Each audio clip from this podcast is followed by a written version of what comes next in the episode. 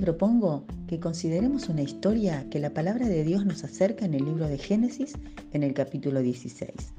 Podría titularse El Dios que me ve. Qué impactante pensarnos así, a la vista de Dios a cada instante.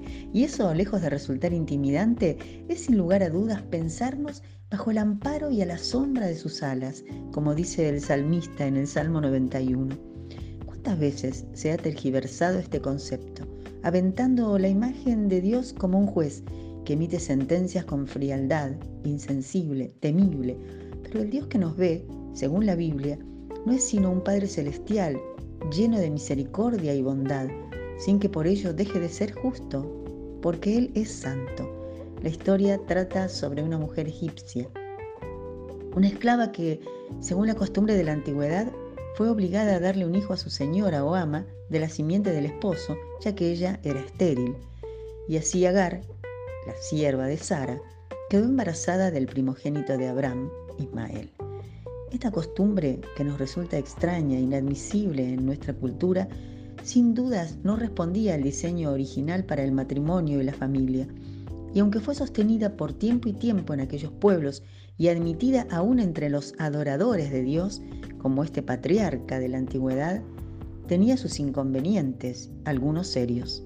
En la historia leemos que Agar, al verse aventajada en relación a su ama, la mira con desprecio.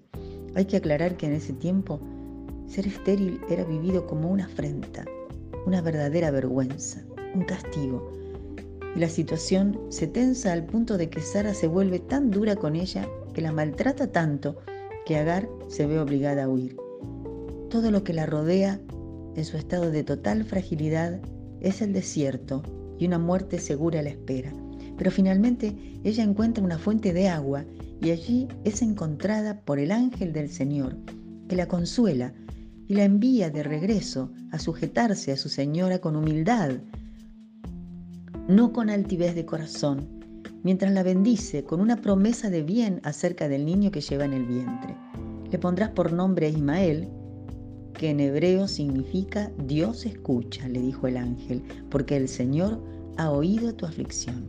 Imaginemos la dicha, el asombro, la conmoción de esta joven mujer que postrada llama a Dios el Roí, el Dios que me ve en hebreo, porque dijo, ahora he visto al que me ve.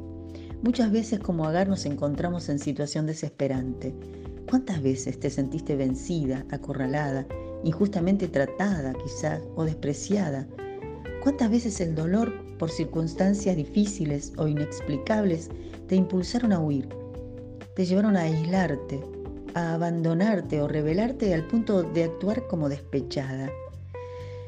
Bueno, cada quien tiene su historia y sus razones. Y en cada caso es apropiado considerar como valiosa la reacción de esta mujer egipcia y tomar enseñanza. En su desesperación, lejos de rebelarse y renegar de su fe, no dudó y clamó al Dios vivo y verdadero, con corazón humilde, arrepentido y expectante. Dos verdades preciosas aprendemos de esta historia.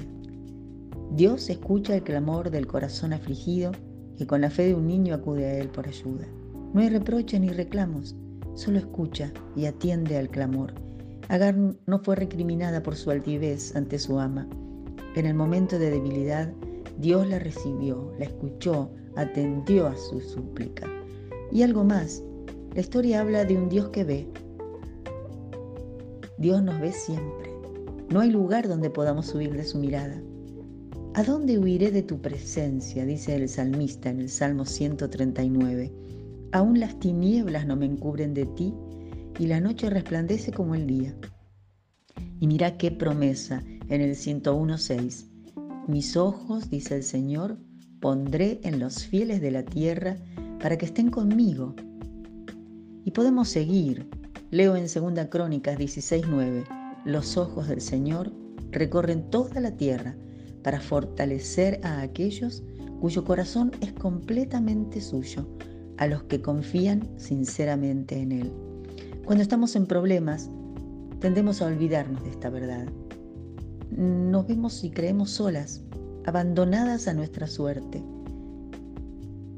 Y entra en juego nuestra fe. Días pasados consideramos el riesgo de la incredulidad. El dolor, la adversidad, la frustración nos afectan atacando nuestra fe. Somos emocionalmente inestables y frágiles.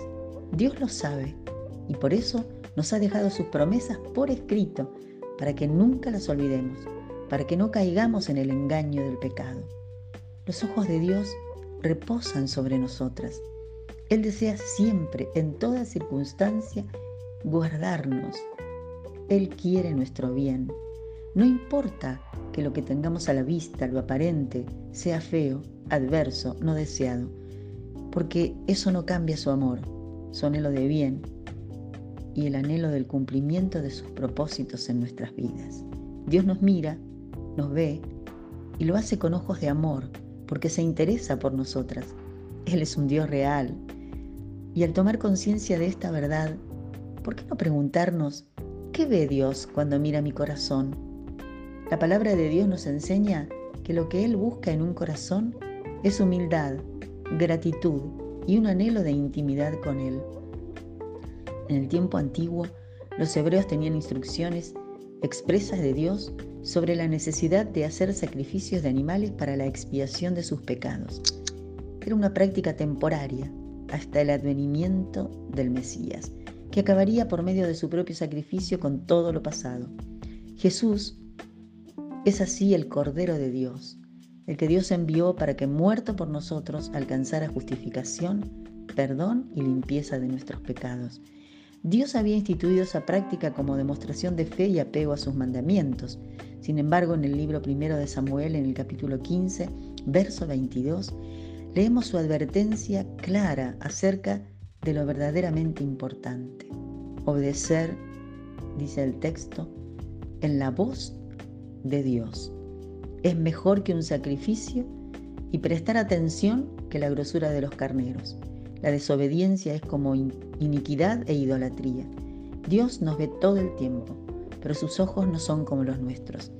En el mismo libro, en el capítulo 6, verso 7, leemos, Dios nos mira, no mira lo que mira el hombre, pues el hombre mira lo que está delante de sus ojos, pero el Señor mira el corazón. Así como Él nos mira en situación, es decir, nos ve en la circunstancia por la que atravesamos, cuando sufrimos, cuando nos hieren, cuando nos defraudan, cuando las cosas van mal, y está dispuesto a venir en nuestro socorro. Ante todo, Él mira nuestro corazón. Un corazón confiado, creyente, es lo que Él anhela, porque todas sus promesas están al alcance de los que aman su ley y guardan sus mandamientos. Cuando te sientas sola, cansada, enojada quizá, dolorida, nunca dejes que la duda sobre su amor o su interés por tu vida anida en tu corazón. El profeta Habacuc fue el que nos dejó sus palabras como legado para alentar el corazón en tiempos terriblemente duros. Aunque la higuera no florezca, decía él, y el campo no dé para alimentos, igual te voy a alabar. Y esta expresión de confianza y de la voluntad de un corazón de permanecer en el camino de Dios no es masoquismo, como dicen algunos, sino la prueba contundente de que Dios nos conforta y anima en la tribulación y nos afirma en la esperanza de sus planes de bien para los que esperamos en Él. Dios te ve, amada. Nunca quedamos fuera del campo de su visión. Sin duda, somos nosotras las que tantas veces no lo vemos. Nosotras somos las que nos desviamos apartándonos de sus sendas de rectitud, obediencia y fe. Hoy te animo a verte a vos misma en el centro del corazón de Dios, a la vista permanente de sus ojos, los ojos del que no duerme. Así dice el Salmo 121 en el verso 3. No se duerme el que te guarda. Que al mirarnos su corazón se regocije. Roguemos al buen Señor que cree en nosotras un corazón limpio, al decir del rey David en el Salmo 51, en el verso 10, y renueve en nuestro interior la firmeza de nuestro espíritu para amarlo y obedecerlo. Él lo hará, ¿lo crees? Que tengas bendecida semana.